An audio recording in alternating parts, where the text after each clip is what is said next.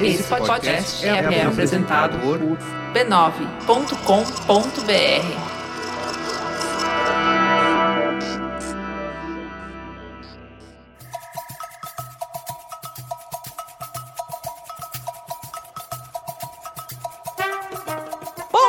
Dibre, queridos ouvintes! Podcast número 40 no ar! Estamos de volta depois de uma semana ausente por esta por essas bandas aqui, por esta podosfera que a gente tanto gosta, que a gente tanto curte. E eu estou aqui com elas, minhas amigas inseparáveis, cada uma no seu quadrado, mas sempre conectadas pelo elo forte que nos une. Como você está, Angélica Souza? Bom dibre. Bom dibre, minha amiga Roberta Nina, eu estou ótima. Que bom participar deste episódio emblemático, né? 40. Emblemático. Um número redondo, bonito.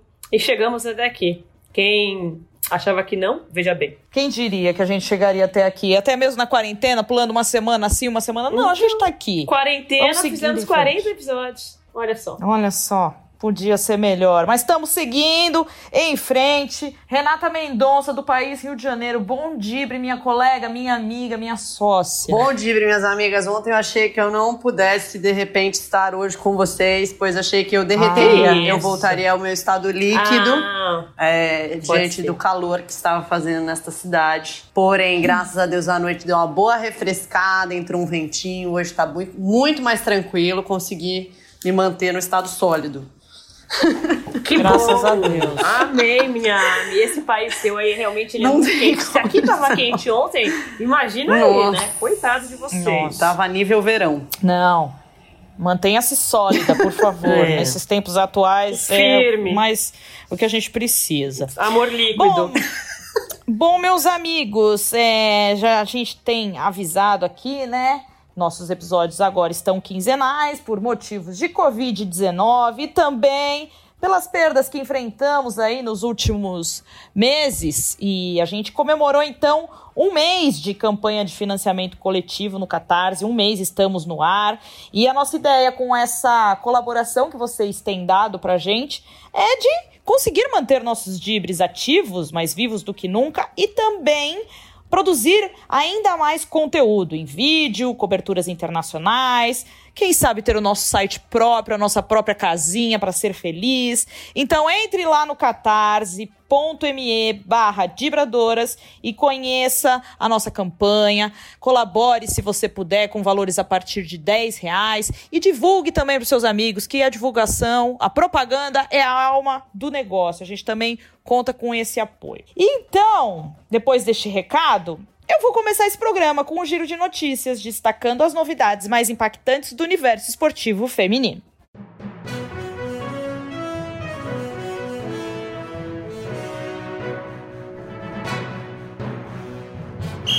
Momento Olímpico! Cada vez mais sei lá, com essa sinagoga aí dos anéis olímpicos, ele tá cada vez mais metido em encrenca. O olimpismo, o espírito olímpico. Faltam 310 dias para os Jogos Olímpicos de Tóquio. Então, menos de um ano aí. E olha, quem diria, né, que essa sessão estaria tão agitada, mesmo com o adiamento de Tóquio, não é, minhas amigas? Mas olha, não para de pipocar notícia e entre elas, né, cada, cada dia um novo representante do, dos Jogos Olímpicos, do comitê organizador, se posiciona. Vai ter, não vai ter, se eu tô cravando que vai, vai ter vacina, vem sem vacina. Então, assim, por conta desse vai não vai, a gente optou por não entrar nesse empurra-purra e destacar aqui, neste momento de hoje, algumas pautas relevantes, né? A gente já fez isso semana passada e vamos fazer de novo falar de pautas relevantes que precisam ser incluídas no programa olímpico. Então, Hoje a gente vai falar sobre a situação que a corredora sul-africana Kester Semenya está enfrentando. Vocês devem conhecer essa corredora maravilhosa que é bicampeã olímpica nos 800 metros. Ela está enfrentando uma situação aí que é muito complicada.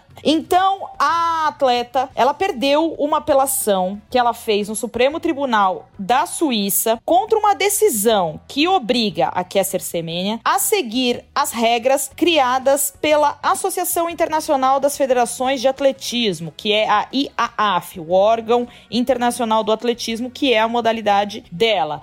E essa regra faz com que pede para que a Caster Semenya, no caso, diminua os níveis de testosterona de seu corpo. E essa é uma decisão que engloba todas as mulheres que estão acima dos níveis de, de, testosterona para mulheres. É uma regra imposta pelo, pelos órgãos de atletismo e que o COI acaba indo nessa mesma, nessa mesma onda. Só que a Kesser Semenya, ela sofre de hiperandrogenismo, que é um distúrbio endócrino comum das mulheres em idade reprodutiva, caracterizado pelo excesso de testosterona, ou seja, ela produz muito mais esse hormônio do que o normal entre as mulheres. E por conta disso, né, desse hiperandrogenismo que ela que ela sofre, é, ela só poderá competir internacionalmente, isso inclui os Jogos Olímpicos, se ela tomar uma medicação para reduzir o hormônio que o seu próprio corpo produz. Então, assim, estamos falando de uma mulher que tem um distúrbio endócrino. E aí, no caso,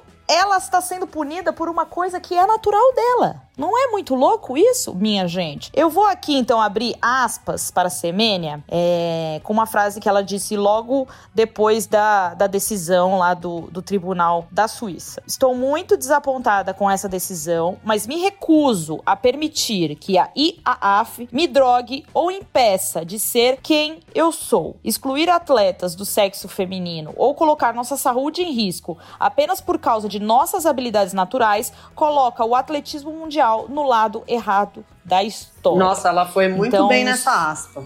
Que perfeita. Não foi? Foi muito bem. Certeira. Porque é isso, né? Assim, o. o... Ela tá sendo punida. Não, e, e a solução para ela poder competir é ela se drogar. É, é literalmente isso, assim. É ela. Tipo, porque, tecnicamente, o que que as pessoas é, falam, né? Se você, você pode, o lance do doping, né? Quando você passa por um exame uhum. de doping, normalmente é para pegar uma, uma substância que faz você aumentar a performance. E tem substâncias que, inclusive, são hormonais, tipo testosterona, porque se diz, né? A ciência afirma que a testosterona é um dos hormônios que, que te dá velocidade, é, força, enfim, né? É um, um dos aspectos uhum. aí que uhum. te traz trazem essas características. Ela produz naturalmente uma quantidade maior, ou seja, ela é uma mulher corpo normal, mulher tudo, e ela simplesmente produz mais testosterona do que a média, né, das mulheres. E aí ela tem que se drogar, ou seja, tipo, tomar remédios, tomar coisas para bloquear isso. Isso tem um efeito muito grande no corpo, né, da, da, da pessoa, para ela poder competir. Ou seja, ela tem que se dopar para competir, basicamente isso, né, porque é um doping ao contrário. É, é uma loucura, gente. Sim. Uma loucura. Sim. Ô, Rei, e cai muito naquilo que você fala da, da falsa igualdade de competição, né? Porque assim, ela é assim. Sim. E, enfim, e aí querem tecnicamente reduzir a, a capacidade dela, mas ela é daquele jeito, é. gente. As pessoas são assim, deixa é, ela. É uma, é uma coisa, Sim. acho que até na, na, A gente vai falar mais sobre isso, mas assim, os órgãos esportivos às vezes querem tentar criar uma igualdade de competição que não existe, porque, né, cada. Por mais que você, você compete só com mulheres, mas assim, cada mulher é de um jeito. Uma mulher é mais alta, outra mais Sim. baixa, uma tem mais força, outra, outra não tem, assim, não tem como você cara, colocar características iguais em todas as mulheres. É, então, uma das características da semênia é que ela produz mais testosterona. É, ela tem uhum. vantagem, tipo assim, ela tem. Isso traz coisas legais e coisas ruins para ela. Agora, ela tomar um negócio para bloquear o que ela produz naturalmente, definitivamente vai ter efeitos negativos no corpo dela. Porque não é natural do corpo uhum. dela, né? E eu acho que uma outra questão é justamente assim, quando a gente não debate esse aspecto nos homens, né? Quando você tem um, um cara que tem uma, uma performance muito acima dos outros, ou enfim, tipo, campeão de tudo, sei lá, pega o Phelps porra, campeão de tudo, A gente vai citar esse exemplo. Aí, de repente, ele não é questionado. Ninguém fala assim, nossa, mas o Phelps, o é, que, que ele tem? O que, que o corpo dele? O corpo dele parece de um peixe. Isso é normal? Não sei o quê. Ninguém vai investigar isso, né? Mas quando uma mulher tem resultados muito acima, as pessoas começam a questionar. Sim. Ninguém fala para cortar a perna do é. Phelps, que é muito maior que o resto do corpo. É, e a gente ouviu isso também é, da Ou Valesca Vigo, né? Que a gente trouxe aqui. Ela é doutoranda da Escola de Educação Física e Esporte da USP, integrante do grupo de estudos olímpicos lá da, da universidade, e ela pesquisa gênero e sexualidade no esporte. Antes da gente chamar a Valesca, eu só quero contextualizar aqui que essa, essa decisão faz parte né, de regras atuais que forçam os atletas é, a tomar medicamentos para reduzir clinicamente sua testosterona natural para menos de 5 nanomol por um período contínuo de pelo menos seis meses. Então ela teria que reduzir o nível de testosterona dela para 5 nanomol de maneira contínua, pelo menos por seis meses, e manter esses níveis é, continuamente pelo resto da sua carreira atleta. Tipo, enquanto ela competir, ela vai ter que fazer esse controle da, da testosterona para é, ser aceita, vamos dizer assim, naquele padrão que as pessoas enxergam que as mulheres estão inclusas, e, e esse né? daí, Nina, então... eu acho que, se eu não me engano, essa regra é a mesma das mulheres transexuais, que aí é uma outra Sim. situação. Porque aí não é uma mulher uhum. que produz, mulher biologicamente mulher que produz mais testosterona. Sim. É uma mulher que fez uma transição é. e aí é outra situação. Perfeito. Não, e a Tiffany explicou isso pra gente na live. Ela foi super didática, falando de quanto tempo uhum. antes de entrar na Superliga ela começou a fazer o controle. Não é uma coisa que, gente, acontece do dia pra noite, né? Principalmente com a Tiffany não foi uhum. assim. Então, é uma coisa muito invasiva, né? Que tem muito, muitos efeitos colaterais. Então, assim, é, só para pontuar, a Semênia é, já havia recorrido anteriormente ao Tribunal de Arbitragem do Esporte, mas ela não teve sucesso. Então, a decisão de agora é mais um golpe para a corredora sul-africana que não poderá defender o quê? A sua coroa olímpica, já que ela é bicampeã em Londres e no Rio, é, nos Jogos de Tóquio, a menos que ela tome os medicamentos e siga as regras da Federação Internacional de Atletismo. E em torno desse tema, né, o maior nome do esporte olímpico na atualidade, a Simone Biles, ela se manifestou também sobre essa derrota da, da corredora Caster Semenya nos tribunais e fez uma postagem no, no Twitter dela dizendo o seguinte: Isso está errado em tantos níveis. Mais uma vez, homens tendo controle sobre o corpo das mulheres. Estou cansada. Ela então teve o apoio da Simone Biles e também conta com o apoio do ministro do esporte da cultura e artes do seu país, né, da África do Sul, do país da Caster, é, que ele se comprometeu a lutar contra a injustiça da decisão que exige que a Semênia, então, tome os medicamentos redutores de testosterona para conseguir competir. Então, assim, é, muita gente apoiando, né, a, a, a Kester, principalmente nomes importantes aí do esporte e do país dela. E esse é, acaba sendo mais um, um assunto em que o COI acaba, vamos dizer assim, lavando as mãos, né, e acatando as decisões dos outros órgãos esportivos focados nas modalidades olímpicas. Então, assim, nesse caso, ele tá seguindo o que a Federação Internacional de Atletismo decidiu e pronto. Ele tá ele, fechado ali na bolha ele dele. Ele não quer pensar, é. né? Ele não quer pensar. Exato. Ele falou, ó, tá escrito aqui, eu vou seguir aqui e tchau pra quem namora. Exatamente. E é exatamente isso que a, que a Valesca é, fala pra gente nesse primeiro áudio que a gente vai ouvir. A gente perguntou para ela como que ela avalia né, essa falta de posicionamento do COI em torno de temas tão urgentes da sociedade, a gente tem que voltar a olhar para o COI como uma instituição, né? Uma instituição bastante reservada que, como qualquer outra instituição, né, tem políticas próprias, é, regulamentos próprios, né?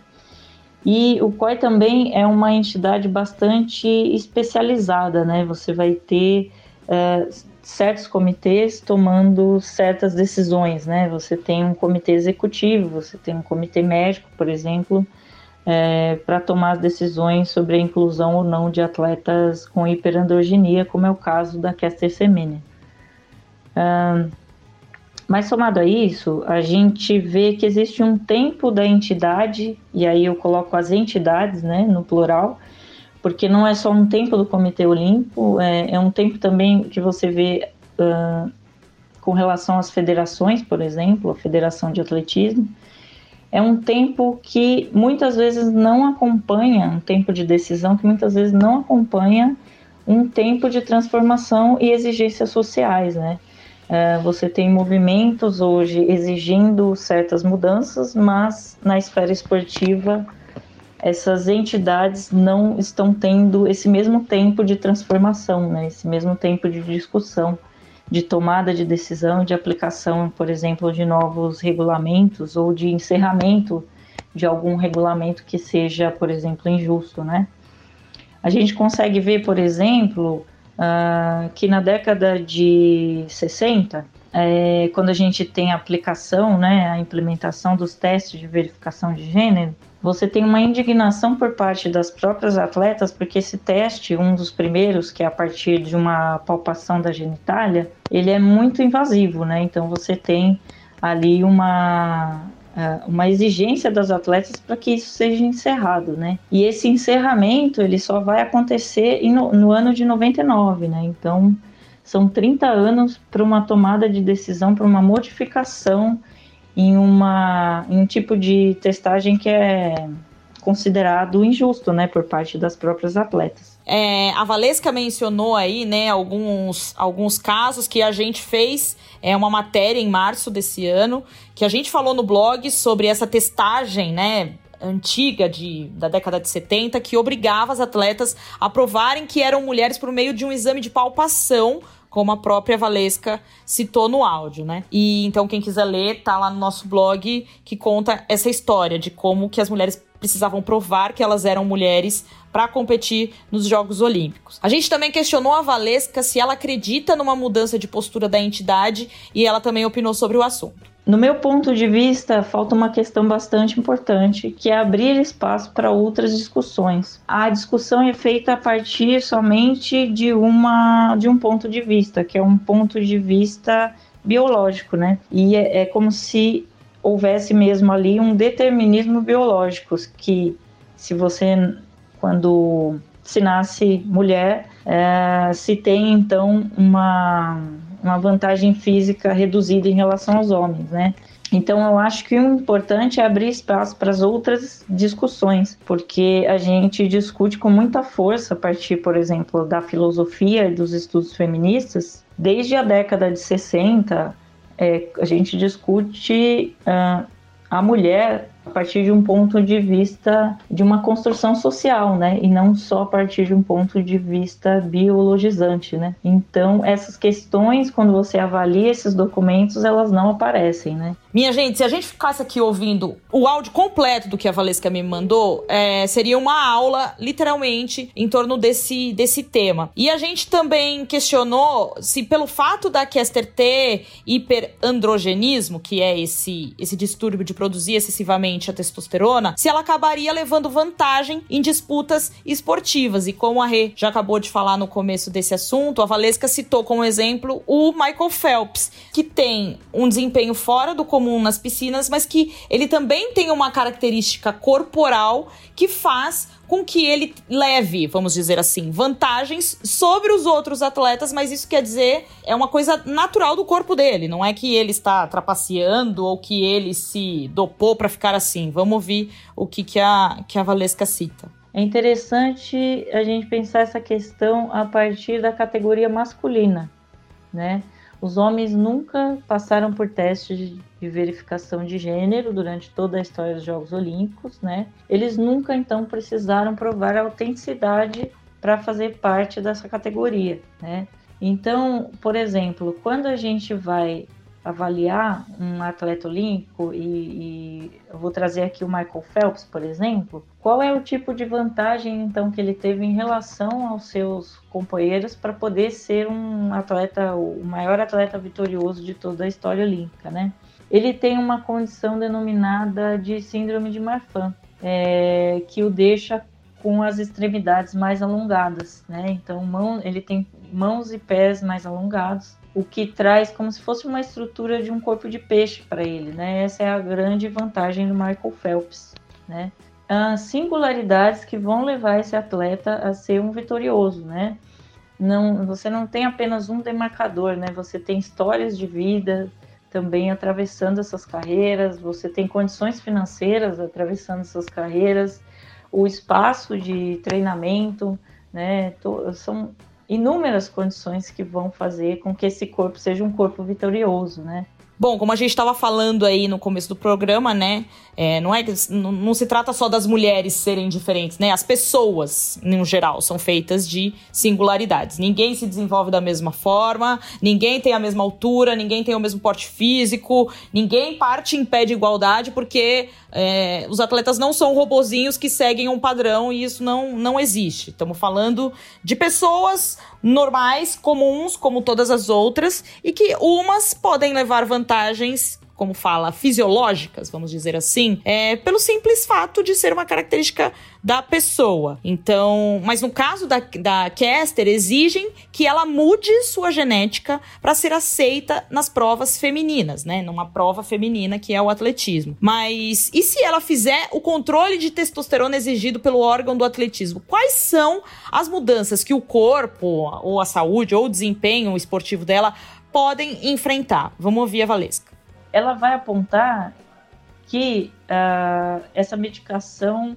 causa efeitos negativos uh, não só físicos, mas mentais também, né? Que incluem calor e suor noturno. Ela tem ganho de peso, que a gente sabe que vai aí uh, ter um comprometimento na carreira de qualquer atleta, seja em qualquer categoria, né? E ela aponta também que ela se sente constantemente doente, apresenta febres regulares e dores abdominais, né?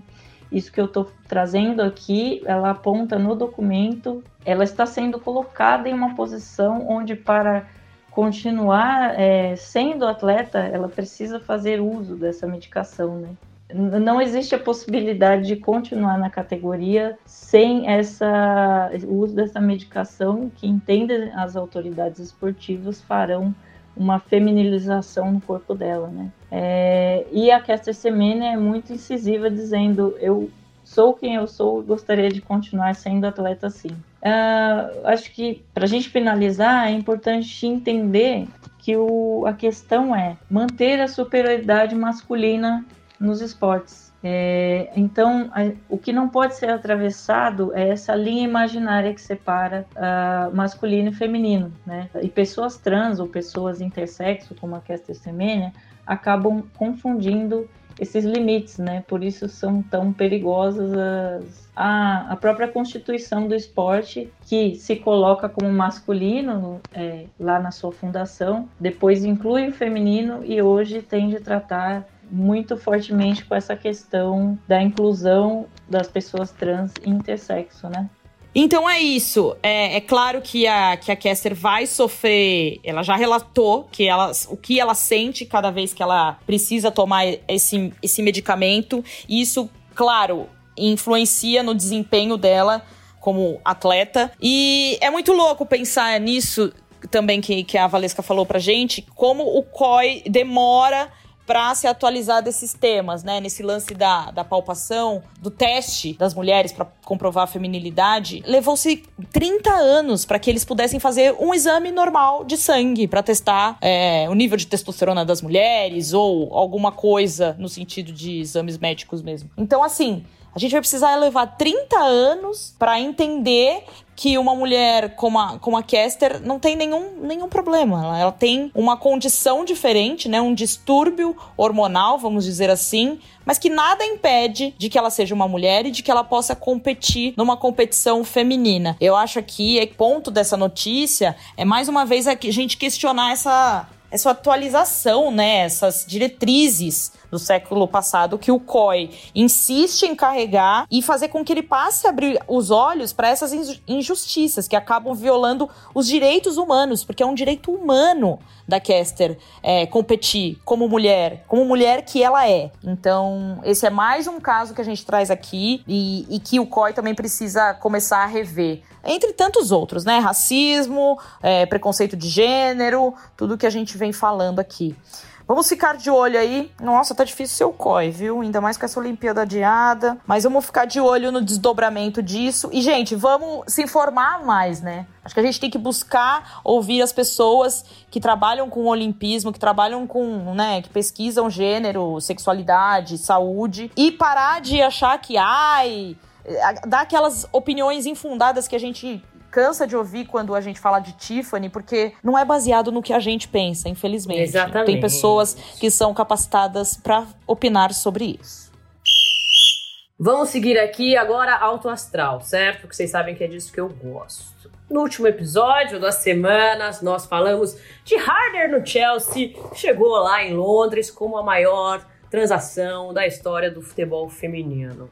E aí, meu povo, tá sobrando pounds lá na terra da Lilibet. Porque olha, o negócio. Tá bom o negócio lá, né? Vamos atualizar aqui o mercado da bola. O vai e vem que não é vai e vem, porque só vem, ninguém vai. Então, o que aconteceu? Olha, vamos começar pelo City, que não está economizando também. Quem chegou lá foi Lucy Bronze, gente. Uma pessoa que gostamos muito, que é própria do país, então voltou para casa, certo? Ela ficou entre as três melhores jogadoras do mundo no FIFA The Best do ano passado. Ela defendeu o City já entre 2014 e 2017 e retorna ao time azul depois de ser campeã de tudo pelo Lyon nas últimas três temporadas. Olha, gente do céu. Quem chegou também foi Rose Lavelle, campeã mundial com os Estados Unidos na última Copa do Mundo. Ela tem 25 anos, foi destaque no Mundial da França, onde também conquistou a bola de bronze da FIFA como terceira melhor goleadora do torneio e foi eleita a sexta melhor jogadora do prêmio The Best, também da FIFA, ou seja, a FIFA gosta dela. Mas ela joga muita bola mesmo. Quem chegou no City também foi seu Mills, meio-campista de 27 anos e também campe... gente, também campeã com os Estados Unidos no Mundial da França. E aí o City tá todo reforçado, todo bonitão, todo pomposo. O United falou: "Deixa aqui comigo que eu também tenho meu dinheiro". e aí o que ele fez? Quem, já, quem veio? Já tinha assinado. Ah, é a baciada. A Hit e a Press. Duas atacantes, mais duas bicampeãs do mundo, gente. Então, elas ficam lá até o fim da temporada 2021. A Tobin Heat deixou o Portland Storms e a Press deixou o Utah Royals. Já que a Liga Americana enfrenta dificuldades para realizar seu campeonato, coitados. Enquanto lá os colonizados estão mal, os colonizadores estão o quê? bombando. Bombando, sim. Certo? Você vê como o mundo certo. é. Mas pois é.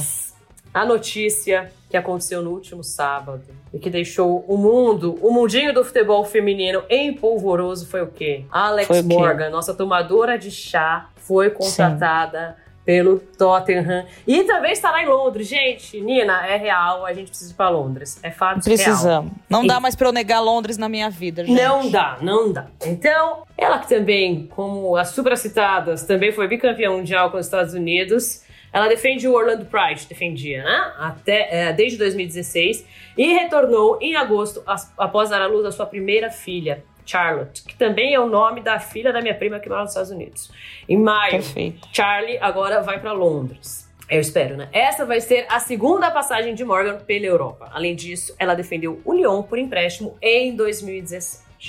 Deixa Olha, eu fazer um comentário. Porque, faça. Gente, baseada de americana na Inglaterra, né? Nossa, né? repolonização. gente, baseada mesmo, assim, uma contra a outra. Vai ser louco de ver se pega pra capar, hein? Vai. Vai, nossa senhora, é uma doideira completa. Muitas americanas no, no país da Lilibet. E aí, ó, a reportagem aqui do Vibradoras apurou que parece que a camisa 13 da seleção americana aceitou reduzir o salário para que pudesse ter mais tempo regular de jogo. Isso quer dizer que ela quer entrar em forma, pegar ritmo e chegar voando nos Jogos Olímpicos de Tóquio. Ela tá com essa esperança também, como nós. O Tottenham chegou à primeira divisão do futebol feminino na Inglaterra na última temporada. Ele foi vice do Manchester United na divisão de acesso e estava em sétimo lugar entre 12 participantes quando a temporada foi encerrada pela pandemia. Não, e a Morgan foi para um time, vamos dizer assim, não tão badalado, né? Uhum. E, e já chegou falando: ó, pode me pagar menos, porque eu preciso correr, eu preciso estar tá bem.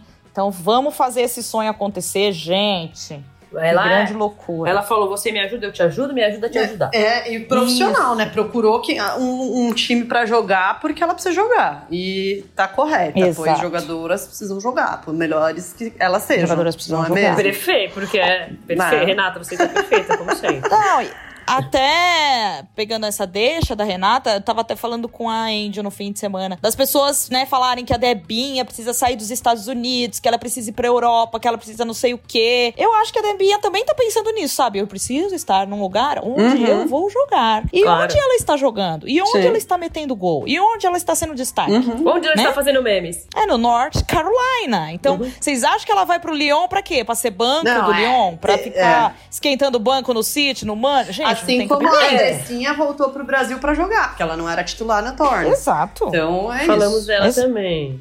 É, mas é, eu... é, que muita gente resume o. Ai, a Debinha não tem planejamento. Gente, e se esse for o planejamento dela? A gente não, é, tá podendo é, respeitar? Amiga, é exatamente. As pessoas não sabem do planejamento dos outros e são o quê? Corneteira, Sim. né? E também não, nem a Debinha não tem planejamento. Você, você que tem o um planejamento pra você, Debinha, né? E outra, né? É você. Também nem sabe que ah, proposta respeita. que tá chegando que não tá chegando pra ela, né? Porque estamos é. falando aqui baseado em quê?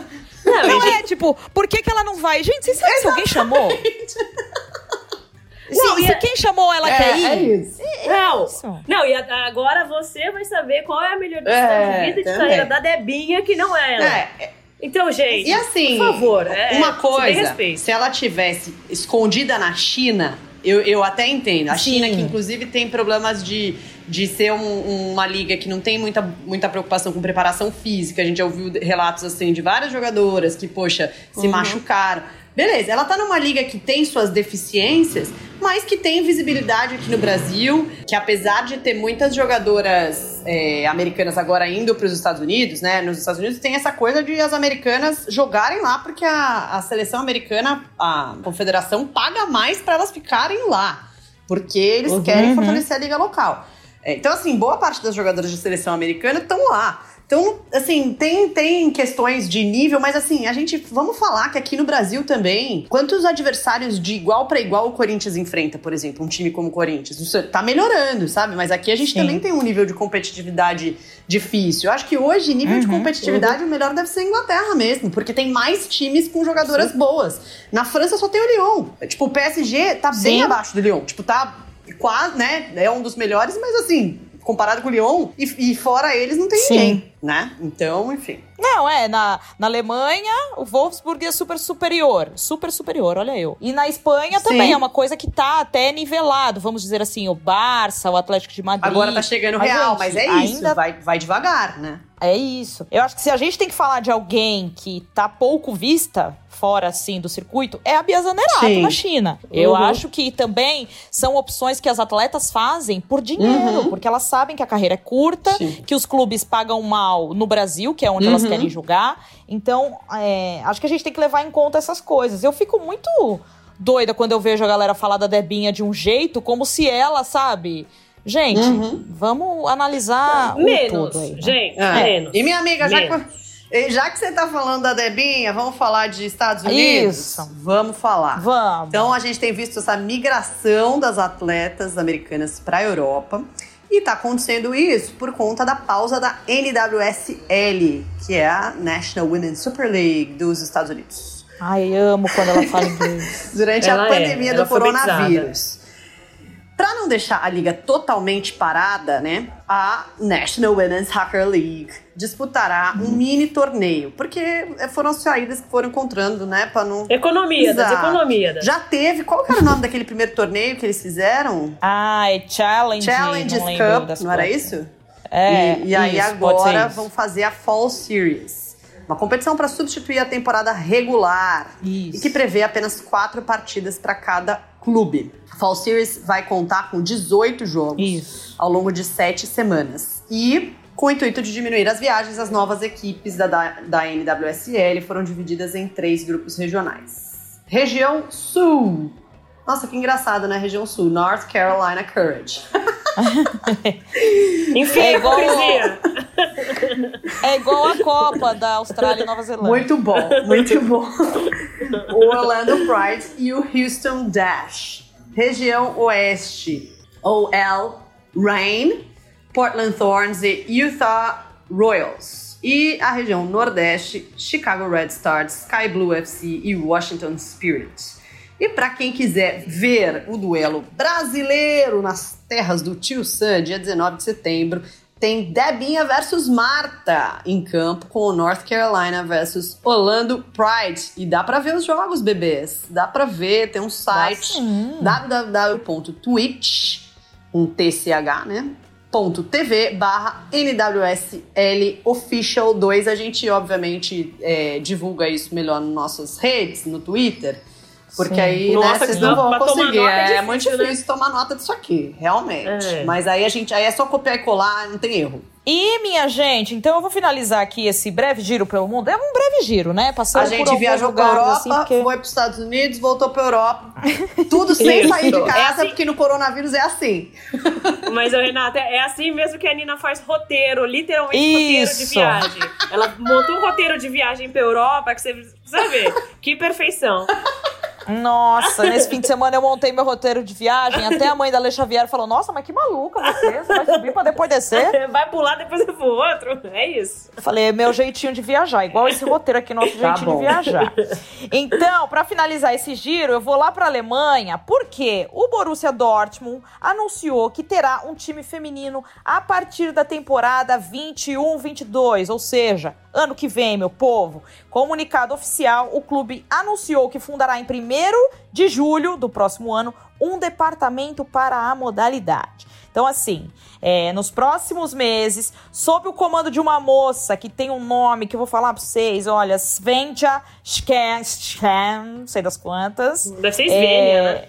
É, pode ser, você fala essa língua. Fala. Então, sob o comando dessa moça, serão lançadas as bases para a formação da equipe do Borussia. Ela é uma dirigente que está à frente disso. Então, é, e o clube optou, minha gente, fez uma pesquisa ali entre os membros, né, do, do clube, do Borussia e tal, e eles não quiseram adquirir nenhuma licença de nenhum clube que já existe. Não quiseram fazer Corinthians Audax, Real Madrid Tacom. Eles votaram para fazer o Borussia dentro do Borussia mesmo. Vai levar um ano? Vai levar, mas vai fazer direito. Gostamos.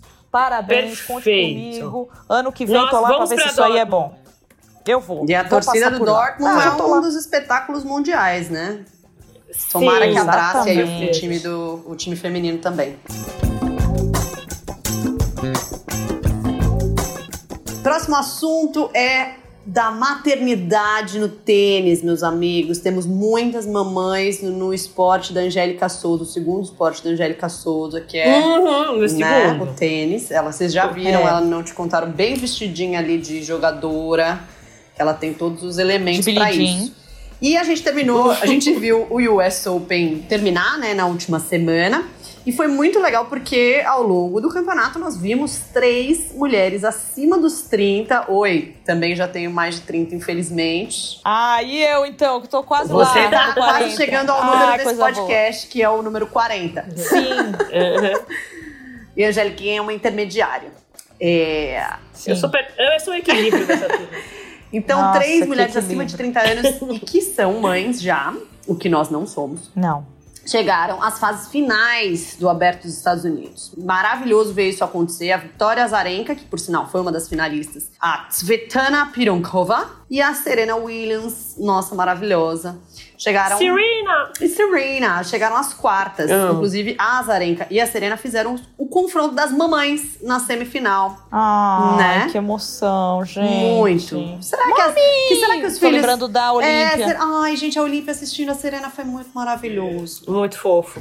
Bom, aí muito. nos duelos, a Serena derrotou a Pironkova por 2 sets a 1, um, encontrou a Azarenka na semi. A Bielorrussa surpreendeu a Williams, porque a Serena, inclusive, acho que venceu. É, foi de virada venceu o primeiro set. É, e a Azarenka venceu de virada, foi pra final. E aí, minhas amigas, a Azarenka ficou numa final de Grand Slam depois de sete anos. Olha que maravilhosidade. Ah, que é emoção. muito bom. Quem acredita sempre alcança. E aí, a grande, a, a grande final aconteceu no último sábado, minha amiga. No último sábado. É Azarenka versus Naomi Osaka. E a japonesa venceu de virada a veterana. E a japonesa, ela gosta de vencer veteranas, minhas amigas. Porque em 2018 ela ganhou da Serena, e aí ela tinha 22, 21, 20, né? 20 anos. Eu acho que na época, não sei se ela já tinha feito aniversário, tinha 19. Mas ela venceu a. Não me convidaram pro é, aniversário. olha só. Gente, eu vi a Osaka jogando em 2018. Que eu é fui mesmo? lá, não vi a final, né? Obviamente. Nossa, mas eu vi a viajada. Sério? Uhum. Você é ela muito viajada, meu Deus. Ela é. Ah, eu ela meti um US Open na minha, boa, na minha Olha. Sou obrigada, não. Meteu um US Isso mesmo. E o Osaka, campeã, deu sorte pra ela naquela, naquele ano. Eu vi essa menina nascer nas quadras. É, porque na época ela não tinha ganhado nenhum Grand Slam. Foi o primeiro Grand Slam uhum. dela. Eu vi o. Eu vi, ela chegou lá, viu o letreiro Osaka. Eu falei, ah, vou, vou, ver essa daqui mesmo. É, foi, não foi isso, não, Nina. Foi minha energia. Falei, essa menina tem estrela. O, aliás, hoje de manhã com o Carlos Gil aprendi que, que em japonês do Japão é Osaka. Mas, enfim, vamos falar ah, em português, japonês ah, mas português. Nós fala brasileiro. É, é. Naomi Osaka. Ela venceu a, tá. a Azarenka de virada e conquistou pela segunda vez o US Open. Esse é o terceiro Grand Slam da Osaka, que tem apenas 22 anos, como nós mencionamos, e ela é um dos grandes nomes do tênis mundial. Inclusive, ela é, ela é a tenista mais bem paga atualmente tá da lista da Forbes, apenas com 22 aninhos. E ai, meu Deus, quando Nossa. a gente vai sair da Forbes, será, hein? Ai, ai amiga, ai, mais Deus, bem paga, por não isso. sei. No jornalismo é difícil ser mais bem pago.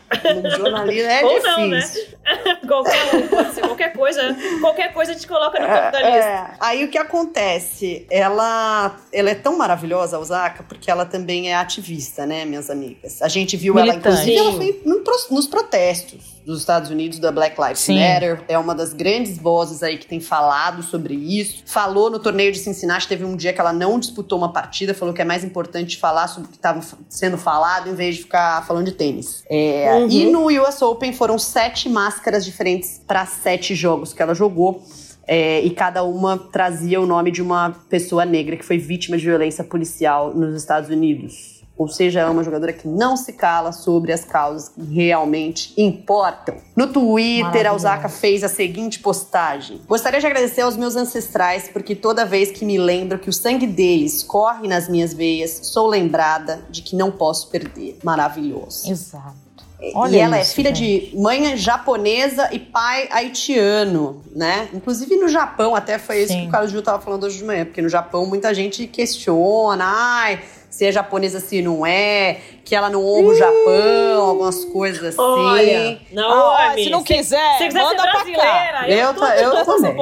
Mas não é uma boa pra você. Mas se você. É, não recomendo. É. Não, tá, não tá uma boa fase pra ser brasileira. Mas vem pra um lugar que te abrace, porque, ó, que aqui tá pronto. E, e após uma das partidas, uma mãe de dois garotos homenageados pela Naomi em suas máscaras falou com a tenista por vídeo e agradeceu pelo seu ativismo. A Naomi se emocionou e declarou em seguida. Sinto que eles são muito fortes, não tenho certeza de que seria capaz de fazer isso se estivesse no lugar deles. Espero poder ajudar com tudo o que precisarem. Para mim é um pouco surreal, é extremamente comovente que eles se sintam tocados pelo que estou fazendo. Para mim, sinto que eu estou fazendo não é nada, é uma partícula do que eu poderia estar fazendo. E ela falou também depois que era, ela estava é, tentando ser uma plataforma, usar a plataforma dela, né, para falar sobre coisas relevantes.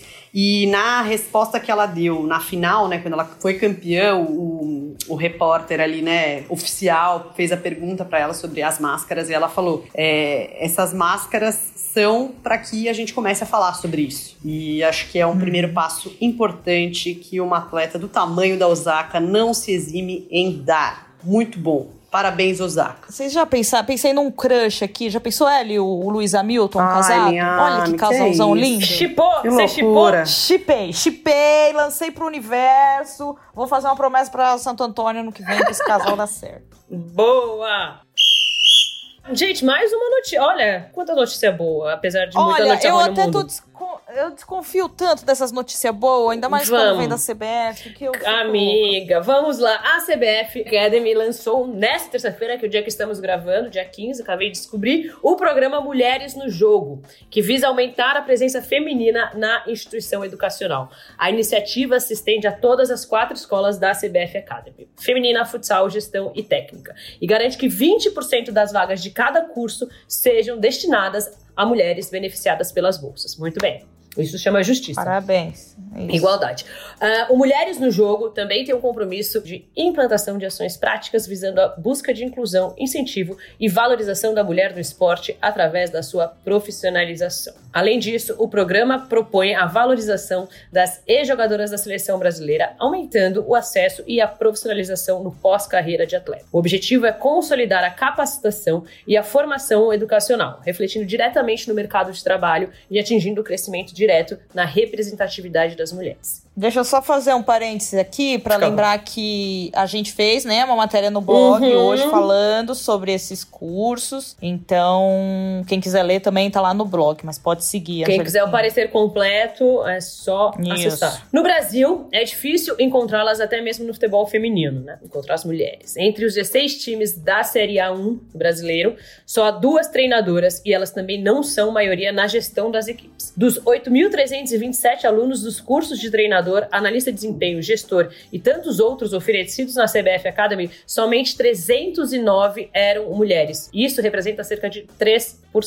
Agora, a CBF está tentando mudar esse cenário. Quanto mais mulheres tiverem acesso a uma formação específica no futebol, maior será a presença delas no mercado. Muito bom, e eu acho que sim, é uma ajuda para a própria CBF, porque mulheres capacitadas e um mercado equilibrado e uma empresa com equidade de gênero é uma empresa melhor. Então, Parabéns.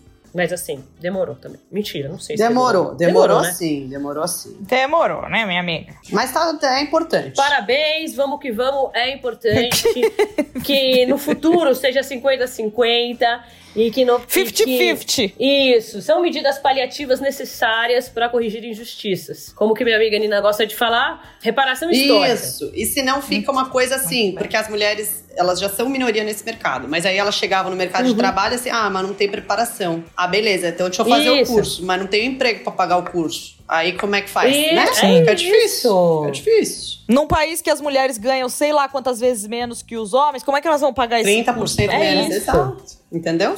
Na mesma então, é difícil a nossa vida, Nossa, sabe? é igual o estagiário que precisa de experiência para pegar um emprego, é, mas se não tem emprego não vai precisar.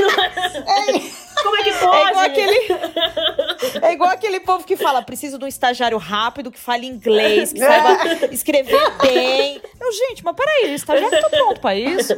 Calma. É. Galera é louca mesmo, né? É. Olha, mulheres, parabéns. Vamos ocupar tudo, vamos abusar tudo que a gente tem de direito. Ficamos aí parada no tempo, não por nossa causa, porque foi difícil mesmo. Mas agora nós estamos no corre. Então vamos fazer nosso corre. É isso é, aí. É isso aí. É isso, obrigada. Vamos lá. Bora.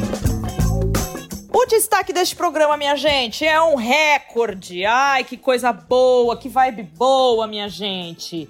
A Kathleen chegou à marca de 100 gols com a camisa do Santos. Olha que coisa linda. Ai, eu lembro tanto do mito Rogério Ceni quando ele chegou nesse, nessa marca. Eu vivi um dos dias mais felizes da minha vida. Nossa, que saudade dele. Esses dias vi ele de calça de moletom. Não, é o pica-pau do Rogério ah, Ceni só pela graça. Eu sou. Eu sou o pica-pau dele, passo pano. É, deixa eu falar aqui da Kathleen, que é a camisa 17 do Santos, que ela marcou o 98 e o 99 gols de sua carreira diante do São José, né? Foi dois de uma vez. E aí ficou naquela, ih, meu Deus do céu, no próximo jogo vai ter recorde, vamos preparar aí. Tanto é que a gente ativou a Anitta, né, nossa colaboradora maravilhosa, Anitta uhum. Fry, que já tinha essa matéria escrita, minha gente, desde março. Já porque tava a Kathleen já... Era só apertar é. Enter. Exato, já vinha fazendo gol. Falei, meu, ela vai chegar, vamos deixar pronta. E aí ficou ali, o quê? Paralisada. Mas ativamos, publicamos. Quem quiser saber mais da carreira da Kathleen, tá no nosso blog. Porque se a Kathleen tava esperando esse gol desde março, a gente também tava, né? Então, foi no último domingo, na Arena Barueri, diante do Minas Brasília, que a atacante chegou a esta linda marca histórica. Gente, 100 gols com a camisa do Peixão. O Peixão tem história, eu respeito muito esse time. Achei muito lindo uma mulher chegar nessa marca, ainda mais naquele clube, pelo amor de Deus. Ó, a Kathleen já é a maior artilheira da equipe feminina, né? Ela tá lá isolada, mas ela também tem outras marcas importantes defendendo o time alvinegro da Vila Belmiro. Depois do Coutinho, a Kathleen é a jogadora mais jovem da história do Santos a marcar um gol. Ela marcou com 15 anos, 4 meses e 20 dias. E ela também só fica atrás do próprio Coutinho na lista dos atletas que estrearam mais jovens pelo Santos. 15 anos, 3 meses e 14 dias. Ela tá até na frente do Pelé, tá? Que estreou novinho lá, com 15 anos também, mas a Keke tava mais, mais jovem. E aí, gente, a Kathleen fez esse gol e comemorou a marca, dedicando esse feito às suas colegas, né, as companheiras que ajudaram ela a alcançar essa marca, e dedicou também ao técnico da equipe, o Guilherme Judice, né, que se recuperou aí de um, de um câncer no pescoço e no retroperitônio recentemente. Então foi muito emocionante ver a Keke correr pro abraço. É... Ai, gente, muito maravilhoso. E aí, além de homenagear as atletas, né, as companheiras, e o Guilherme, a jogadora também relembrou da sua avó, que ela não, não chegou a conhecer, mas que sabe que a avó era santista, que ouve muitas histórias e ela falou sobre isso também na coletiva. Vamos ouvir então a Kathleen falar sobre essa relação com a vozinha santista dela e para quem ela também dedicou esse centésimo gol. É, a minha avó era santista, eu não conheci ela porque ela faleceu antes de eu nascer. E desde quando eu era criança, minha mãe sempre contou história dela, que, que era santista, que sempre torcia pelo Santos, amava o Coutinho.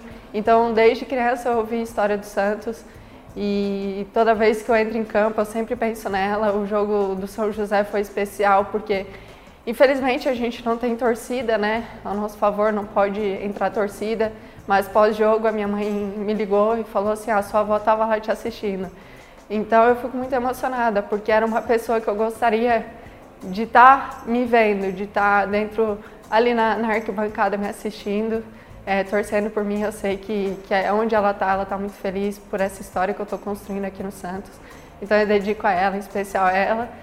E a minha família também, que está sempre me apoiando. Então esse gol é especial. Ó, oh, só para constar aqui, na lista de artilheiras do Santos, temos Maurine, depois da Kathleen, né? Temos Maurini com 57 gols, Sole James com a mesma marca, 57 gols. Depois vem Cristiane com 51 e Karen com 50 gols. Ou seja, a Keke tá nadando de braçada. Aí, tem o dobro. Mas então, olha só como é importante ter um clube, gente, que passe esses dados, que tenha isso mapeado. Que anote na sua esses história, dados, né, né, minha ame? Isso, pega um papelzinho tome ali nota, do lado, toma faz um nota.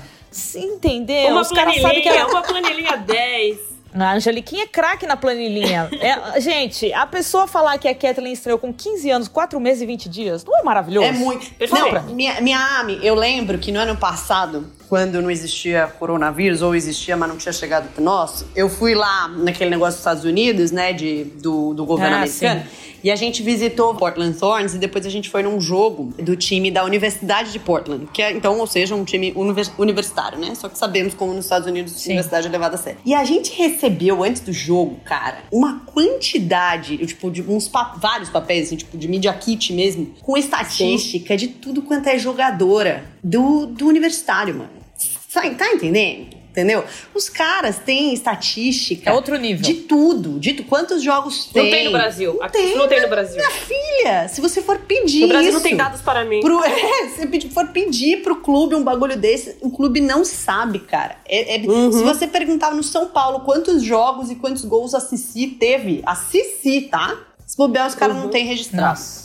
É, é esse é o nível. Exato. É muito triste. Não, e é muito doido, né? Porque a gente até trouxe essa, essa discussão aqui pra justamente falar disso, né? Quantas jogadoras no Brasil tiveram a chance de marcar é, 100 gols com a camisa de um clube? É, a gente sabe que é difícil por inúmeros motivos, né? Estamos falando aí de clubes que e, e imprensa que não tem esse levantamento. Então, assim, se você quiser buscar, você não vai achar porque são poucos os clubes que mapearam isso ou impre- imprensa, né, veículos da mídia que deram, que noticiaram esse feito. E que é muito comum a gente ouvir, né, entre os homens. Semana passada foi o Hernanes. Olha, esse foi comemorou aí 300 jogos com a camisa do São Paulo. Gente, todo mundo sabe tudo na ponta da língua.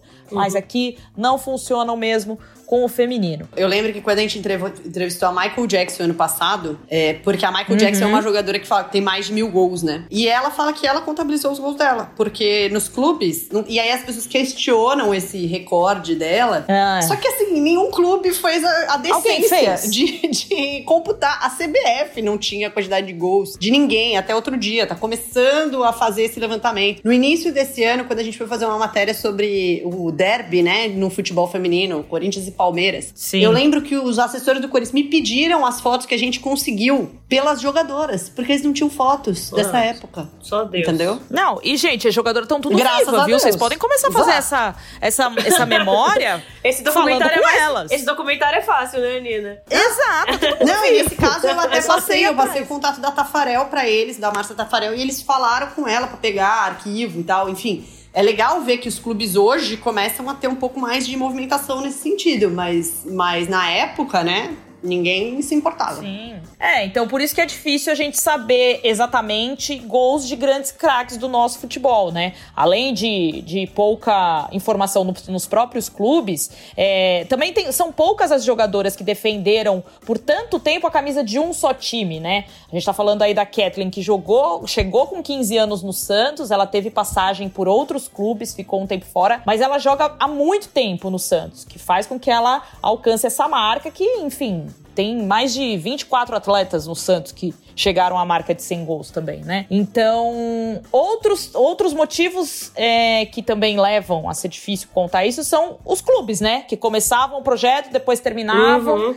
Então, como é que ela vai fazer 100 gols por um clube? Porque, né? Corinthians existia, parou. São Paulo existia, parou. Palmeiras, a mesma coisa. Então, também tem, tem isso tudo. E as ligas, né, minha gente? Como a Angeliquinha já contou aí no Não Te Contaram. O brasileiro que mudou de nome, que mudou de formato, que interrompeu, que voltou. Então não tem condição, né? O povo não deixa mesmo as atletas fazerem gols. Meter Isso é uma coisa muito complicada, né? Então até quando a gente estava falando desse recorde, perto de chegar a isso, eu fui até falar com o São Paulo, porque São Paulo teve uma história muito rica, né, de futebol feminino no final na década de 90, e eles não tinham também a informação precisa dos gols. Eles me passaram algumas relações da própria Kátia Silene, porque Kátia Silene fazia 5, 6, 7 gols por jogo, né? E aí o departamento de comunicação e história do clube estima que a Kátia Silene chegou perto de 200 gols com a camisa do São Paulo. Mas como a gente vai provar isso? Não sabemos. Eles têm algumas coisas computadas, alguma coisa com federação também, mas em então pode ser que a gente também tenha mais uma atleta que tenha feito mais de 100 gols com a camisa de um só time, que é a Kátia Silene. Tem que ligar pra Kátia Silene, hum. falar com ela e acreditar no que ela fala. Eu acho que o, eles estavam fazendo nesse negócio, né, Nina? Eles, não sei se foi o, o dado do Acho que é Michel Serra, não é? É, do é, Michel Serra. Que sim. ele tem feito alguns levantamentos de futebol feminino. Tem. Ele é um ótimo historiador, inclusive, do clube. Não, ele é maravilhoso é, mesmo. Ele é Mas é mesmo. difícil, cara. Tem, tem, tem sido um trabalho que acho que os clubes estão começando agora. E, e para buscar esses arquivos é difícil porque esses arquivos nem existem. Não existe, às vezes, nem é, súmula, gente. Às vezes nem súmula de campeonato existe. É, é, isso que é, é, Não é fácil, não. Ele ficava na dúvida, porque ele, se, o clube computava, sei lá, 98, mas a federação tinha três gols a mais para é, ela. Então. então ela então ficava nessa coisa, assim, sabe? É mais ou menos isso que tá acontecendo. Bom, mas essa discussão é para falar que é muito comum a gente conseguir essas informações no futebol masculino, né? Jogador que fez tantos gols com a camisa do clube, fulano que chegou com, as, com a marca de, de tantos gols pelo time tal, e é muito rara no futebol feminino. Até conversando com a, com a Rê, é, sobre esse novo trabalho que ela tá fazendo de comentarista. E eu perguntando como que você se prepara para isso? Acho que é legal você falar, né, Rê? Como é vasta a gama de informação sobre clube, confronto que você tem acesso no masculino para comentar as partidas. Né? Não, total. Assim, quando você vai é, procurar informações, cara, é, é muito, muito, muito, muito mais fácil você encontrar de e assim, você encontra informação de qualquer jogador, dos jogadores mais. Assim, desconhecidos, jogador de base que acabou de subir no, no profissional. Você encontra muito. Quando é de grande clube, assim, quando é de clube de camisa, então, nossa, você encontra muita coisa. Mesmo quando o cara acabou de subir pro, pro profissional. Agora, é, e assim, até falta tempo de jogo pra você dar é, tanto não dado, é, né? Olha que coisa boa. Não é, ter, assim, tem, já tem jogador que eu já procurei, tipo, não tem Wikipedia. Às vezes tem Wikipedia em... Gente, isso é muito engraçado. Às vezes tem jogador que tem Wikipedia em inglês, mas não tem Wikipedia em português. Eu não sei se é o empresário do jogador que cria, tá ligado? Pra, tipo, o, a ser. gringa poder ter informações. Eu sei que é muito engraçado. Tem jogador que não tem Wikipedia em português, mas tem em inglês. Mas sempre tem um transfer market, um Google que tem uhum. pelo menos assim, tipo, a função do jogador, quais clubes ele já jogou, sabe? É, o básico você sempre encontra. E no futebol feminino, a gente mesmo, né, que começou a, a pesquisar jogadora, sei lá, cinco anos atrás, pô, nenhuma formiga tinha, tinha Wikipedia. E no ano passado. Era tudo mato. É, e no ano passado até teve uma movimentação do Museu do Futebol. A Olga Bagatini participou, inclusive, nossa Sim, colaboradora. Uhum. É, a editadora. É, exato. Pra, pra criar mais. A, a, criar Wikipedias e, e também colocar mais informações nos Wikipedias que, que já tem.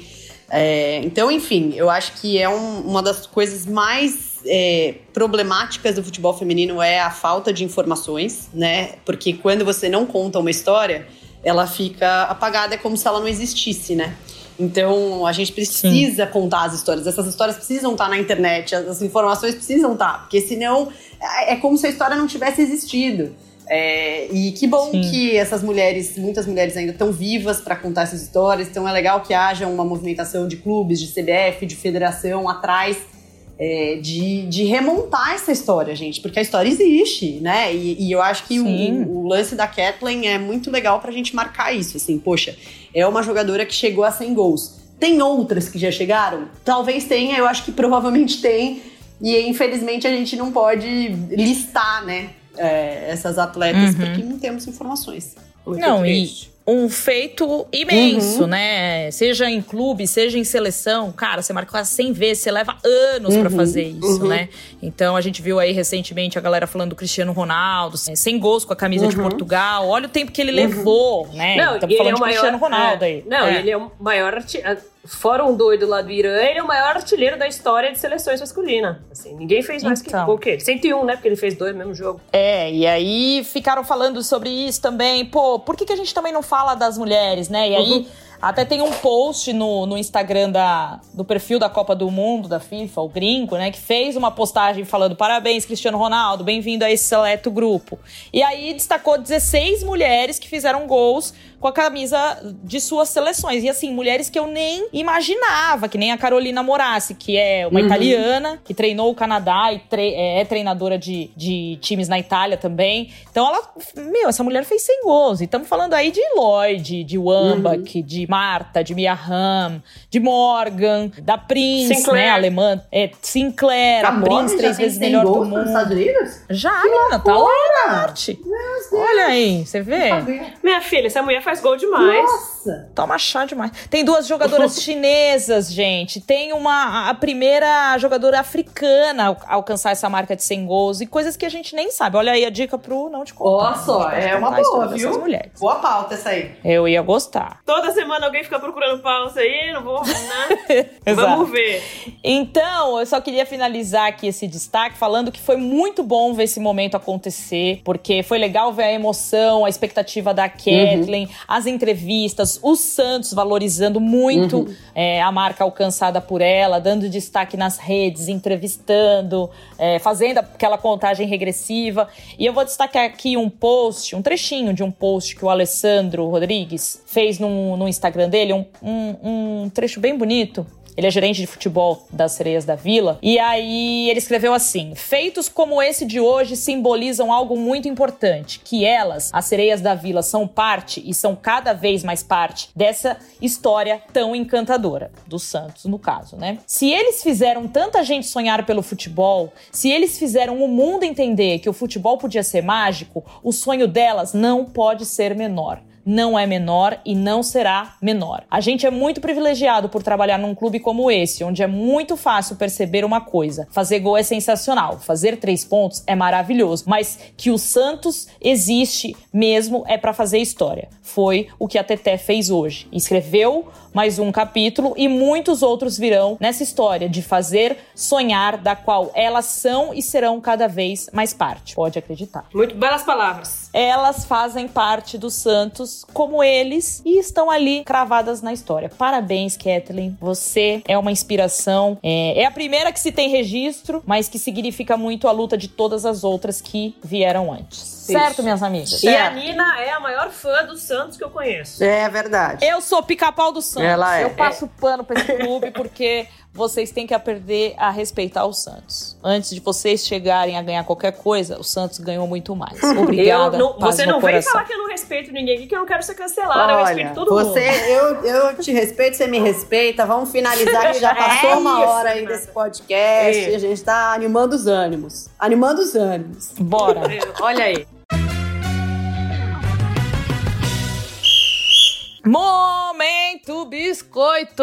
Chegou a hora. Boa noite, amigo internauta. Olha, Boa noite. separei os recados dessa vez. Não foi igual a semana passada. Que Na foi emoção. No, no, no, encontrão. É, Angeliquinha, vai. Lê aí o primeiro da Carol. Vou sim, minha chefe. Carol, arroba Carol Olimpíada. O melhor perfil que eu conheci durante essa quarentena, com certeza, foi o arroba Vibradoras. Só conteúdo foda. Lugar de mulher é no esporte. Hashtag elas têm o dibre. Muito obrigada, Nossa, Carol. essa daí ela fez a lição de casa certinho, né? Usou o slogan, usou a hashtag. Gostei da Carol Olimpíada. Perfeito. Carol, gostei do, gostei do textinho dela. A gente tá precisando de uma pessoa para redes sociais. Interessante. Quem sabe pode ser você. Pegou não, o espírito. Amiga, não, não lança gostei, essa que o pessoal vai achar que a gente tá contratando e a gente já recebe Exato, currículos. Vai mandar Infelizmente, CV. a gente não, não, deixa é. Eu conhecer. Eu, a gente ainda não deixa é. Deixa eu conhecer todo mundo. Tá bom. Uma hora a gente vai. Carol Olimpíada, que tem o Olimpíada no próprio perfil, já gostei também disso. Não, né? Essa menina Porque tá... tá violando o COI, daqui a pouco ela põe os anel olímpicos lá, toma um processo, minha amiga, cuidado, que eles, eles são assim, viu?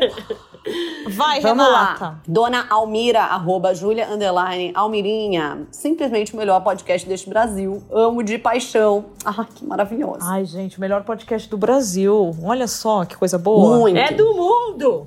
É verdade. Tem Calma, ela tá gritando. Gente, ela tá gritando tanto hoje, Angélica, que só pela graça. Tô louca. Ó, eu vou ler esse recado aqui, que veio do arroba astronauta 1996, astronauta de mármore, que veio lá no Instagram. Ele escreveu assim: Gostaria muito que fosse possível, ele gostaria muito que fosse possível, hum. acompanhar os gols e os jogos na TV aberta. Eu também gostaria, astronauta. Também. Seria o meu sonho. É, aí ele escreveu assim: Quero ver os gols das minas no Fantástico. Aí ele mandou essa mensagem e escreveu: arroba show da vida, arroba Tadeu Schmidt, arroba Dibradoras. Vocês têm noção? Eu, eu achei o isso Tadeu, muito maravilhoso. show da gente, vida. Eu ri muito. Não, e ele fez esse comentário numa postagem do Planeta Futebol Feminino. Não. Assim, um cross, um cross geral o astronauta fez. Ele mexeu com todo mundo. Ai, foi muito ele, engraçado. Exatamente. Eu falei, nossa, claro. Show da vida, Tadeu Schmidt, vibradora. Claro, assim, é, é, o próximo, né? Você tá ali no show da vida, Tadeu Schmidt, quem? Renata, é você que vai fazer isso pela gente. É você gente. a ponte. Só você. É você que vai fazer a ponte no Fantástico, minha amiga. Quem vai, vai apresentar as, as, cavalinhas lá no Fantástico. Ai, meu Deus. Não me coloque maus lençóis. Por favor. Ó, e aí pra fechar, eu vou pegar a rabeira aqui da Ana, arroba AnaTT, que ela mandou o seguinte: seria bem legal vocês fazerem um compilado com os gols da rodada pra gente ver. Ah, e parabéns pela menção na FIFA, vocês merecem. Então é isso, minha amiga. É retrospecto, é, é, compilado de gols, tá? A gente tem que fazer gols da rodada. Isso o Brasileirão Feminino já faz, não é, faz? então, a CBF já faz. No Twitter do, então, do arroba BR Feminino, eles costumam é. divulgar é, gols. Os gols. Mas eu entendo, assim, É que eu gente, acho que eles não fazem o compilado, gente, entendeu? Ela quer o compilado, tudo junto ah, numa coisa tá. só. Mas, é, mas ela, ela tá o, correta. Ela tá correta no que ela quer. Ela Porque tá correta, eu também ela quero. Tá... Entendeu? Também quero. Ela só não tá correta em pedir para mim, que sou uma simples camponesa de pobre coração. A gente, não a gente não é. Por que, que a gente não é capaz? Primeiro que a gente não é, é, uma produtora de TV, ou enfim, a gente não tem. Eu não tenho antena. A gente não tem os arquivos ainda. de vídeo disso. A gente não tem. A gente tem uma editora de vídeo, graças a Deus, Paulinha maravilhosa, mas ela é uma, uma frila que a gente inclusive paga, né, pra, pra fazer nossos vídeos. E hoje a gente inclusive não, paga. Não, graças a Deus, pois não temos, né? Não trabalhamos com pessoas que trabalham de graça é, pois custamos de remunerar as pessoas. E a gente não tem como fazer essa edição se a gente não tá com dinheiro sobrando, infelizmente, para né, mais um frila da Paulinha. A gente tá no Catarse, inclusive, para justamente poder entregar mais, pessoal. Então, se a gente conseguir atingir as metas do Catarse, É. a gente pode estar trabalhando com as entregas que o pessoal tá pedindo. Mas, gente, mas é isso. Vamos entender a mensagem, porque eles veem a gente como o quê? Uma reprodutora dos gols da rodada, o show da rodada, o comentário da rodada. Isso é o quê? Um sinal pra gente comprar a nossa antena na Avenida Paulista e botar a TV pro ar. Como que ela vai chamar a nossa TV? TV, Angeliquinha? SDT, Sistema de Vibradoras de Televisão. Isso, Sistema de Vibradoras de Televisão. A gente vai fazer isso. Não vai ter o Pato comentando, vocês podem ficar tranquilos. Nossa, é Deus só que gente. De, só conteúdo de e, qualidade. Ó, pode me cobrar, a gente vai comprar todos os direitos de transmissão que vão sair. Pode me cobrar. Pode me cobrar. Pode me é. cobrar. Pode Tem uma printar, reunião essa semana. Printa aí, printa aí. Não, eu já outra, vou fazer minhas isso. amigas, com a gente, com a gente entregando só seis posts por, por mês no UOL, que é o que eles pagam, fica difícil. Então a gente precisa do Fica. nosso site. Então vamos atingir a segunda é meta, que aí quando a gente tiver nosso site, vamos. aí a gente vai ter. Aí vocês vão ver. Aí vocês vão ver. Aí vocês vão ver, a gente vai voar. Vocês vão ver. Se a gente voar, vocês voam é junto isso. com a gente. Pode isso. apostar, viu? Isso, vocês vão no nosso foguete. O foguete não tem ré. E é com essa mensagem de, otimi, de otimismo, ó, tô falando tudo errado, que a gente encerra esse podcast. Foi muito bom receber esses vários recados. Apenas os selecionados entraram aqui. Mas semana que vem estaremos de volta com boas notícias, não, se Deus semana quiser. Semana que vem né? não. É Na verdade, outra. semana que vem não. Tá vendo? Vocês têm que colaborar com a gente pra gente aparecer mais. É isso. Um grande beijo para vocês. Um beijo. Um beijo.